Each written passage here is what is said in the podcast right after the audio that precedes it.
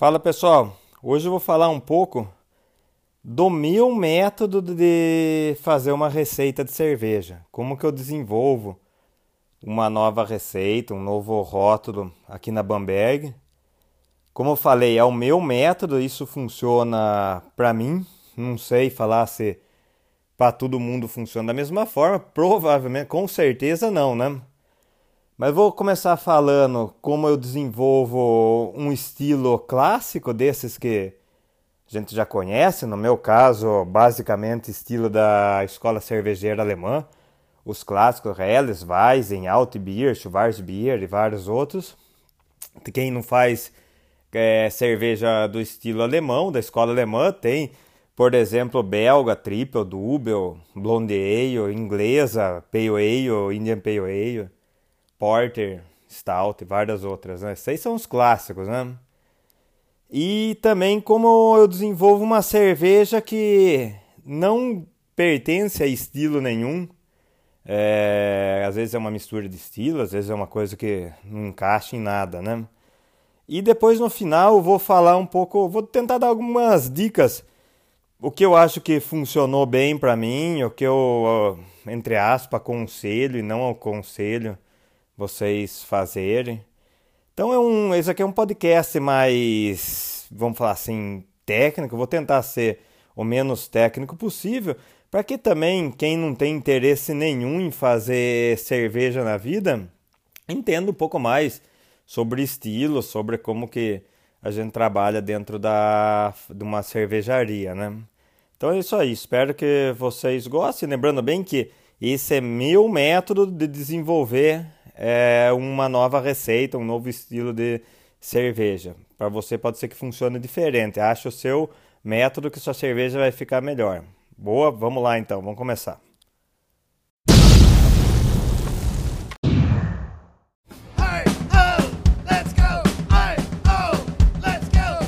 Na última conta que eu fiz alguns anos atrás, aqui na Bamberg a gente já tinha feito mais de 50 rótulos diferentes de cerveja ao longo desses 15 anos. Alguns permaneceram até hoje, outros não estão mais em linha, nunca mais foram feitos. Alguns foram feitos uma vez só. Uh, comecei fazendo os estilos clássicos. E eu lembro que eu recebi uma visita logo no começo da fábrica.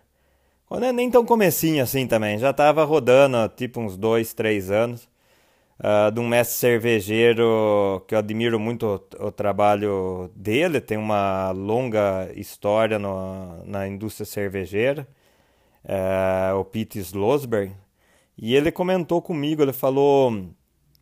Uh, seja bom nos estilos clássicos, depois você passa se arriscar com fruta, com ervas, com outros alguma receita que não tem estilo nenhum, mistura vários estilos, um barril de madeira, essas coisas, né? E daí eu fui me dedicando para aprimorar cada vez mais a técnica dos estilos clássicos. Também eu gosto dos clássicos. Ah, e como que eu faço para desenvolver uma nova receita de um estilo? Normalmente, se eu vou fazer uma receita clássica, ah, eu já bebi esse estilo. Uh, já julguei, já bebi, já estou acostumado a consumir, gosto dele. O principal, todas as receitas que eu faço, eu gosto da, do estilo. Se eu não gosto, eu não faço. Tem estilo que me pergunto até hoje, por exemplo, Gose, que é um clássico alemão, uma sour que vai com semente de coentro e sal. Por que, que eu não faço Gose? Porque eu não gosto de sal, não gosto de sal de comida, não gosto de sal de nada, acho ruim pra caramba sal. Não vou fazer uma cerveja que eu não gosto. Mas faço outra sour alemã, que é a Berliner Weiss. Uh, porque eu gosto da acidez, o que eu não gosto da goza é do sal. Uh, então eu, eu, faço o estilo que eu gosto, é mais fácil de, de se chegar no, no, no, estilo final. E normalmente eu já bebi aqui no dia a dia. Uh, daí eu, eu defino estilo. Vamos supor, vamos falar da Alt Beer, por exemplo, que é um estilo bem específico. É difícil você tomar Alt Beer no, no mundo todo, né? Fora de Düsseldorf, da região de Düsseldorf. Uh, então, quando eu decidi fazer, eu já tinha experimentado algumas lá na Alemanha, nos Estados Unidos e aqui no Brasil também, que chegou alguma coisa importada, alguns amigos trouxeram animal, alguma coisa nesse sentido. Uh, daí eu comecei a coletar tudo que eu achava de material escrito, livro, internet, principalmente livro, que eu acho que é onde a gente encontra a informação mais fiel, mais confiável. Uh, na internet também, se você procurar e souber a fonte, você consegue encontrar coisa bem legal. Então comecei a reunir tudo que eu encontrava de literatura e estudar. Depois eu tentei entender o conceito histórico do estilo Altbier. Uh, como que, o que que, da onde que ele surgiu, por que que ele surgiu, por que que ele é assim, uh, tentar relacionar um pouco com o alicerce do estilo, né? O que que deu base para formar aquele estilo. Com isso também eu tento buscar resgatar um pouco o que, que existia de matéria-prima naquela região onde surgiu o estilo Uh, o que, que existe hoje de matéria-prima disponível, se eu consigo achar a matéria-prima uh, original do, do estilo, ou se não, se é um estilo tão antigo, uh, técnica, tudo já foi mudado e já, você não consegue fazer, replicar o mesmo, mesmo estilo. depois dessa base formada de informação na literatura, informação teórica, eu costumo viajar pro local onde surgiu o estilo. Então, se você pegar a Altbier, ela vai ser o, o centro dela é do Seudorf, mas ela se encontra a Altbier na região do Reno, meio que em volta de, do Seudorf tem é uma Altbier diferente da do, do Seudorf, mas acaba é, somando a, a esse contexto de informação. Então eu vou chegar em Düsseldorf, nesse caso da Altbier, e vou experimentar todas as Altbier possíveis da cidade, tudo que tiver funcionando lá hoje de cervejaria de Altbier. Vou tentar rastrear o que eu li no, nos livros e literatura, não só a cervejaria, como às vezes tem um monumento histórico, um prédio onde foi o mercado de lúpulo na Idade Média, sabe? Coisa assim da para enxergar na vida real o que, que eu li no livro, né? Tomando todas essas outbias, você consegue cruzar a informação teórica do livro com o que está na vida real, principalmente atualmente, o que está sendo feito de Altbier nesse momento. Uh, e daí você vai é, pegar. Eu nunca, nunca aconteceu de eu querer fazer uma cerveja é, clonar um estilo. Falar, puta merda, a Altbier da Ulrich é a melhor do mundo, eu quero fazer uma cópia daquele estilo. Não, eu acho que. É, primeiro, não é legal uma situação dessa, né? Você vai dar a sua característica para cerveja. Então, eu tento é, pescar o que eu vejo de legal em cada cerveja que eu tomo desse estilo, por exemplo, alt beer que eu estou pesquisando, né? Uh, então eu gostei do lúpulo de uma, da cor de outra, da base de malte daquela ali, da, do rótulo de uma, da apresentação da garrafa de outra. E daí com isso eu tento formar a minha cerveja. Uh, eu procuro não tentar descobrir que lúpulo que determinada cervejaria usou, ou que malte que determinada cervejaria usou porque daí fica fácil, né? Eu tento uh, buscar as características do lúpulo do malte da fermentação, formar ela na minha cabeça e tentar associar com o que eu conheço. Vamos supor, no caso da Altbier, uh, eu gostei do lúpulo herbal com notas cítricas ou retrogosto de determinada cerveja. E eu vou tentar buscar que lúpulo alemão daquela região de Düsseldorf, ou que usavam antigamente, que pode dar essa característica na cerveja. Às vezes a gente acerta, às vezes não. É mais ou menos quem está acostumado a cozinhar em casa é bem parecido, né? Você tenta, você conhecendo sua matéria-prima, suas matérias-primas, você consegue compor o seu prato mais fácil, né? Ah, Parte de fermentação acaba sendo bastante complicado, porque não basta você escolher um fermento que dê as características da, daquela cerveja que você gostou, ou pegar um fermento da cidade de Düsseldorf para produzir a Altbier, você tem que também saber como gerenciar esse, essa fermentação, essa inoculação do fermento para dar o sensorial que você tinha imaginado. Então vamos lá, fazendo um, um resumão até agora. Uh, primeiro, literatura, o máximo possível de fontes diferentes, principalmente que tenha alguma controvérsia de uma e com a outra para você poder formar a sua própria opinião. Uh, depois da literatura, um trabalho de campo na região ou cidade onde o estilo é, vem sendo, onde ele surgiu e se ele ainda continua sendo feito, né? Principalmente na cidade, conversar o máximo possível, não só com cervejeiros, mas principalmente na, num sentar num bar, você tenta puxar um assunto com uma pessoa de mais idade que ela vai ter bastante informação para falar sobre aquela cerveja que ela vai estar tá tomando. E com isso você vai conseguindo trazer um pouco mais do que uma fórmula de receita, uma fórmula matemática para cerveja. Você vai transformando ela num produto que tem alma. Uh, voltando para casa, é hora de pôr em prática, né? Eu não costumo fazer batelada teste. A primeira batelada já está valendo, não vai ter muito. Já é o 2 mil litros nosso, ou mil litros quando a gente começou. Então não vou fazer teste em lugar nenhum. O teste já é feito ao vivo mesmo.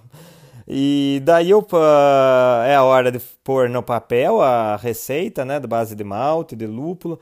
Eu tento sempre respeitar a, a origem do estilo, sem descaracterizar aquele estilo, mas na maioria das vezes eu tento pôr algum toque meu pra, na cerveja. Por exemplo, a nossa Helles, se você for tomar ela, ou muitas vezes que ela está em, em alguma competição, os jurados reclamam que ela é uma Helles com uma lupulagem mais marcante. Ah, eu gosto do sabor do lúpulo Mittelfru, do aroma do lúpulo Mittelfru. Vai ter esse lúpulo na minha cerveja porque eu gosto dele, né?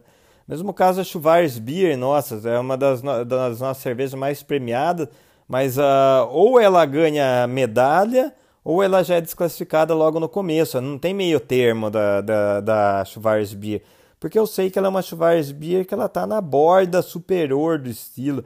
Ela tem mais corpo, mais complexidade do que normalmente as Schwarzbiers têm.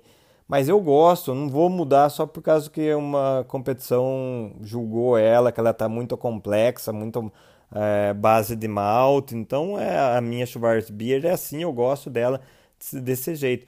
Mas não posso perder essa característica de Schwarzbier.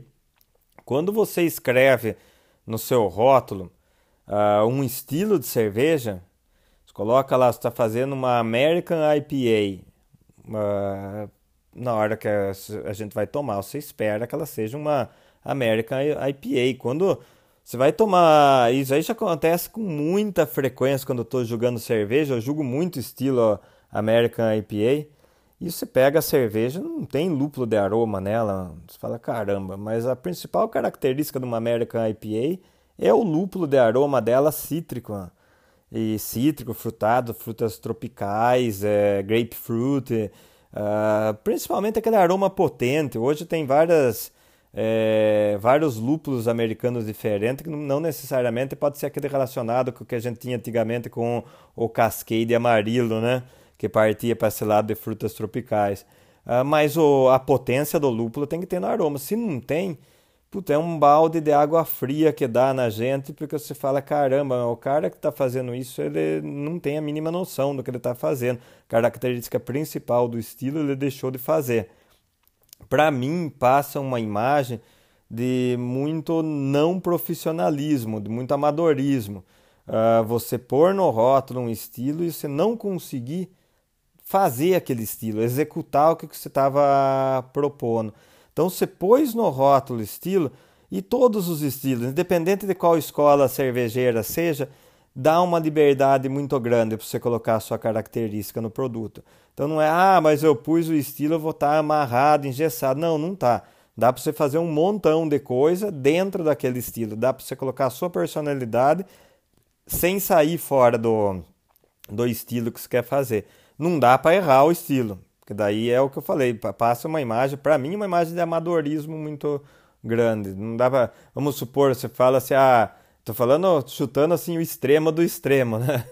Uh, tem uma, uma, faço uma pilsen, você abre a cerveja preta, né? É lógico, isso aí na, na, na prática não, não, acontece, né? Mas uh, uh, acontece de ter uma pilsen com éster muito forte, uh, o aroma frutado que está fora, do, totalmente fora do, do estilo do Malager, uh, desse caso das cervejas americanas sem potência de lúpulo de aroma, Uh, na verdade, zero de lúpulo de aroma. Então, esse tipo de coisa acaba acontecendo normalmente. Uh, erro de cor, sim, mas não no caso de uma Pilsen preta.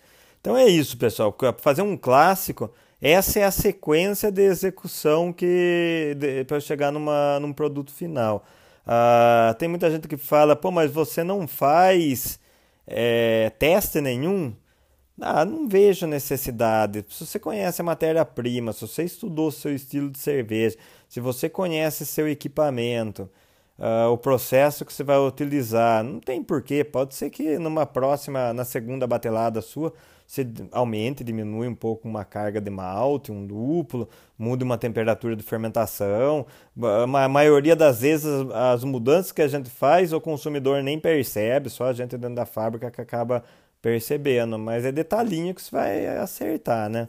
Uh, mas não errar totalmente a receita. É claro, você tem que dominar a técnica, a coisa que está fazendo, que é normal, isso é a vida nossa é essa, né? A profissão nossa é fazer cerveja, o mínimo que a gente tem que fazer é ir lá e fazer bem feito, acertar, né?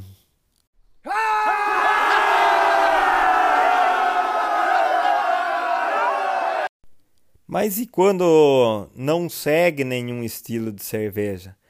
Ah, bom, depende do que, que é não segue nenhum estilo de cerveja, né? Muitas vezes, quando eu vejo cervejeiro falando que a cerveja dele não segue nenhum estilo tal, você acaba conversando com o cara e você vê que, não, eu me inspirei a base de malta de tal estilo, fermento eu peguei de tal estilo, então, tá, você misturou alguns estilos de cerveja, né? Então, se você domina bem os estilos que você quer misturar, você consegue fazer ali um Frankenstein de estilos de cerveja é... bebível, né? uh, agora, quando a gente vai falar de pôr frutas, ervas, uh, alguma outra matéria-prima que não seja água, malte, lúpulo e fermento, normalmente você está seguindo algum estilo de cerveja, seja fruit beer, herb and spices, uh, tem uh, esses estilos que não são tão convencionais quanto os clássicos que a gente está acostumado, né? Quando você parte para barril de madeira, a mesma coisa. Hoje já barril de madeira já é um estilo bem catalogado, bem estudado, com é, e, e, muitas vezes bem definido o que deve ser feito, né? Então, normalmente, quando eu fiz alguma coisa, entre aspas, fora de, de estilo de cerveja, foi porque eu acabei misturando alguns estilos. Por exemplo, a nossa Mosh Pit é uma Rausch, Schwarz, Doppelstick. São três estilos em uma cerveja. Rausch defumada, Schwarz preta, Doppelstick, uma alt bock, assim, grosso modo falando, né? Uma alt mais potente de álcool, né? Que é, é o equivalente a caos, né? Que é o estilo Doppelstick. Então acabei misturando três estilos de cerveja em uma só. Uh, o, o, que uh, você tem que eh, tomar cuidado para também não virar uma coisa tão incompreensível que muita informação, muito. Uh, eu já tomei, já julguei algumas vezes é, a IPA defumada, Rausch IPA, Smoker IPA, não sei como é o nome da, do estilo. Para mim fica muito, muito de tudo. É, é lúpulo é, cítrico com potência americana, defumado, é, alta fermentação, normalmente teor alcoólico 6, 7, 8, 10% de álcool ah, daí não, não funciona. Para mim é uma mistura de coisa que briga muito. Não, não, não, pessoalmente não é o que eu quero fazer. A própria Mosh Pit nossa, que eu citei o exemplo agora, ela começou com um IBU bem mais alto na primeira vez que eu fiz ela, e aos poucos eu fui abaixando para chegar com uma lupulagem perceptível, mas não uma lupulagem que brigasse com o malte tostado e com o, o defumado dela. Então tem que ter um pouco de cautela quando a gente vai defumar. Mas a regra básica, você tem que conhecer bem os estilos que você está querendo misturar, né? É, o que eu acho que não funciona, que eu já vi, é, grandes inovações. é, Pilsen Ale. Não, Pilsen Ale não, pessoal. É uma colcha ou uma Summer Ale, depende, vai só achar um estilo para isso. Isso é só uma jogada de marketing, não tem nada assim de, de fundamentação para falar um negócio desse, de, de alicerce para você sustentar isso, né? Ah, então, esse tipo de coisa não. Ou vamos por uma. Uh, ah, agora não vou lembrar de cabeça assim, né? Então não, é, isso não, não funciona, né? Tem muitos estilos novos que vêm sendo criados nos Estados Unidos, principalmente as variações da, das IPA, né? New England IPA, que já não é nem tão nova assim, já faz algum ano, Brute IPA, que tentou pegar, mas não pegou, as, as Milkshake, é, IPA tal. Uh, a, maioria das vezes esses estilos, apesar de serem novos, eles têm uma boa quantidade de literatura, principalmente internet, é, podcast, informação é, teórica deles. E eu acho também fundamental. Se você quer. Eu acho que é, principalmente na questão da. Eu, eu, vejo muito erro. É uma das categorias que eu mais julgo hoje em dia é, são as IPAs e variações dela. E você pega o cara, às vezes nunca tomou uma IPA fresca uh, na, na, costa oeste e ainda está fazendo uma West Coast IPA totalmente fora do estilo por falta de referência. Ah, mas puta, fica caro, fica caro, é um investimento. É, você é profissional disso, né? Então, se você quer investir na sua carreira, tem que sair fazer pesquisa de campo, tem que ir atrás. Ah, puta, não consigo ir é, todo ano tal. Ah, mas é um é do mesmo jeito que às vezes você investe num curso, se é uma viagem ela for bem planejada, foi bem programada, você vai ter um avanço tremendo na sua visão de cerveja. Então é fundamental, se quer ter uma referência boa de, de cerveja, tem que ir na cervejaria tomar ela fresca, tem que ir na cidade onde ela está sendo feita. Não adianta tomar ela importada aqui no Brasil, que qualquer cerveja não resiste à viagem de, dos Estados Unidos para cá, da Europa para cá, ou qualquer lugar que seja, e depois ficar três meses parado, dois meses parado, esperando a liberação do container no porto aqui no Brasil. Então esse investimento tem que ser feito, não tem por onde. Eu acho fundamental. Dá para fazer cerveja sem viajar na cidade onde nasceu o estilo? Ah, dá, lógico que dá. A grande maioria faz isso, né? mas eu acho que perde muito em alma do produto, no que, no que, na originalidade. E na, você tem mais segurança quando você conhece a fundo o que tá, vem sendo feito naquele país. Então, se você quer uma dica, você vai fazer uma West Coast IPA, se é possível para você, uh, você pega de San Diego até São Francisco e faz a, na verdade, eu estou falando West Coast, mas a é East Coast, né? É, é leste, né? Eu estou falando errado para o que eu quero falar. É costa leste, é, e não oeste. Oeste é do lado de cá. uh, eu falando da Califórnia, né? Pega de San Diego até é, São Francisco e vai tomando todas as cervejas possíveis ali subir na estrada ali na beira da praia e conhecendo pub, conhecendo cervejaria, tomando produto fresco. Aí isso vai fazer uma bagagem tremenda para vir fazer a sua cerveja. E muitas vezes descobrir que é impossível se replicar o que vem sendo feito lá por questões técnicas, questões de matéria-prima, por qualquer motivo. Isso aí é super normal. Eu não tenho lúpulo tão fresco quanto os americanos conseguem para fazer uma IPA que, que eu vou fazer para consertar esse problema na minha cervejaria? Isso aí faz parte da nossa profissão. Então, quando vocês vão misturar um estilo, o principal é isso, pessoal. Ter base, conhecer bem a base dos estilos de cerveja.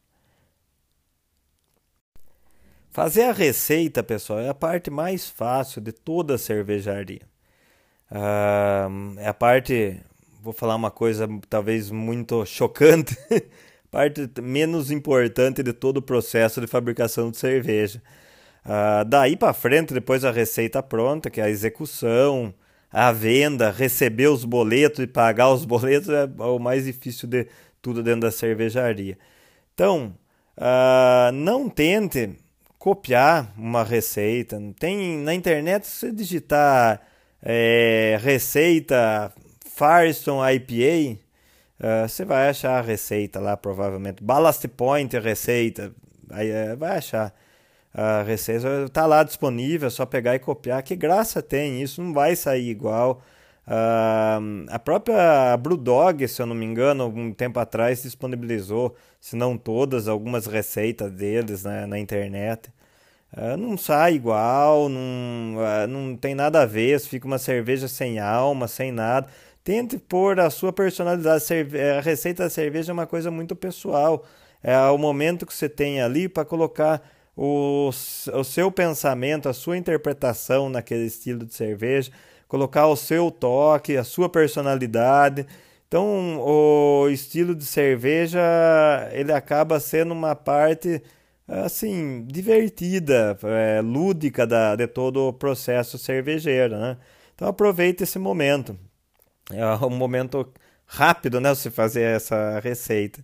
E então no, no, no, depois começa o trabalho braçal, né? Essa parte de pesquisa, tudo, é a parte legal de ser feito. Uh, tenha cuidado com exagero de carga de malte, de lúpulo. Uh, você colocar um malte na cerveja, um lúpulo, tem que ter um propósito. Por que, que você está pondo esse malte? Por que, que você vai usar o malte melanoidina? Qual que é o objetivo do seu usar esse malte? Não é só porque você achou o nome bonito, porque ah, um amigo meu falou que o sabor dele é uma delícia. Cabe no seu estilo. Por que, que você está usando? Para o seu processo precisa disso. Porcentagem que você vai usar desse malte. Lúpulo, puta, apareceu um lúpulo inovador, experimental que chegou dos Estados Tá, mas vale a pena usar? É só uma jogada de marketing que você quer fazer? Por que, que você realmente quer usar esse lúpulo? Ah, estou usando um quilo por litro de cerveja.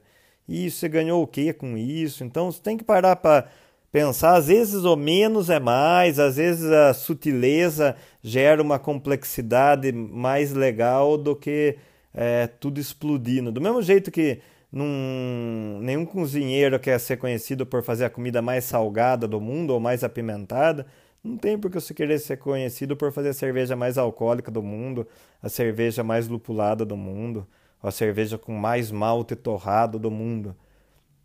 É, o que vale é o conjunto da obra, o, a, a, qualidade do somatória de, de, toda a técnica que você utilizou. Ah, a, a, receita da cerveja uh, tem muita gente que pede para mim receita, ou tem gente tem esse dono de cervejaria que às vezes, muitas vezes já quis contratar eu para fazer uma receita para ele em tour da fábrica, tem muita gente que pede para mim, ah, você não consegue dar para mim a receita da sua Alt Beer, da Helles ou de qualquer outro estilo. Antigamente ficava no tanque nosso a receita nossa, que era a folha de cozimento, para a gente ir controlando extrato, controlando, fazendo os controles de, da fermentação e de maturação no tanque. E hoje em dia, quem visita a fábrica vê que é um resumo que tem ali, sem receita, sem quase nada de informação, porque antigamente o pessoal ficava tirando foto da receita e eu achava que, pô, a receita estava ali porque não era segredo mesmo, né? Não era para esconder nada. E se eu estou recebendo tour na fábrica, menos segredo ainda, né? Mas eu falava, caramba, esse cara é cervejeiro e ele tá tirando foto da minha receita, ele nunca vai aprender a fazer a, a cerveja dele, né? Então, uma coisa que eu não dou receita, fórmula de receita para ninguém, não por ser segredo de receita, mas justamente por achar que não faz sentido nenhum você copiar a minha receita. Se abrir uma cervejaria no quarteirão nosso e eu der a fórmula para ele, não vai sair igual a minha receita da, de cerveja, igual da minha não, né? A receita da Bamberg, que nem minha é mais a receita, né? Que a gente faz todo mundo junto lá e às vezes é um palpite de um, palpite de outro que acaba formando a receita. Então, no, formem a sua, o seu próprio conceito de, de receita. Não tente buscar cópia de, de ninguém. Vocês vão perceber que vai ser bem mais legal. Bom, pessoal, esse é meu ponto de vista de como fazer uma receita de cerveja. Como eu falei, no, frisei bem no começo. Esse é o método que funcionou para mim desde o começo. Uh, como eu falei, já fiz mais de. Só na Bamberg, mais de 50 rótulos diferentes, não, nem faço ideia quanto está já nos 60, quanto que está. Uh, fazem 15 anos que eu faço cerveja e é, funcionou para mim dessa forma. Uh, agora, procura o seu método, vê se esse mesmo método meu funciona para você. Se não funcionar, uh, esse meu método não é o único e não é o mais correto para fazer cerveja. É o meu método de fazer. Existem muitas formas corretas de você fazer receita de cerveja, se você, de você executar uh, o processo cervejeiro. É normal, às vezes, em roda de discussão de cervejeiro, a pessoa querendo ditar uma determinada regra. Não, a mostura você tem que fazer nessa temperatura o lúpulo tal você tem que jogar. Não tem, não tem regra definida de cerveja. Quando você estuda o processo de cerveja no, nos diferentes países, você vê que mostura é feita de diferente forma, fervura, tudo. De, cada país tem, lógico, tem o convencional que todo mundo segue, né? Mas não tem regra temperatura 65,5 vai ser a melhor temperatura de mostura. Não, não tem nada disso. Você vai achar a sua para o seu equipamento, para sua receita, para o seu malte que você está usando. Ah, e o que é muito importante, você está sempre prestando atenção no que você está fazendo. E o que é mais importante, receita boa, cerveja boa, é aquela que você executa, repete ela todos os dias. Uh, uma Pilsen, que é, normalmente é o carro-chefe de qualquer cervejaria, a gente faz todos os dias, às vezes duas, três, quatro vezes, ela é repetida no mesmo dia, né?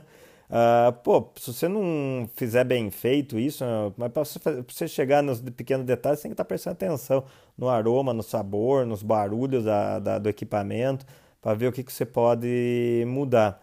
Então, da, normalmente, quando você faz uma receita e nunca mais repete ela, ela pode ter ficado boa, mas tenha certeza, se você repetisse ela mais vezes, ela ficaria bem melhor, porque você conseguia ajustar uh, os detalhes nela. Então, receita, você tem, receita de cerveja, tem que repetir ela muitas vezes.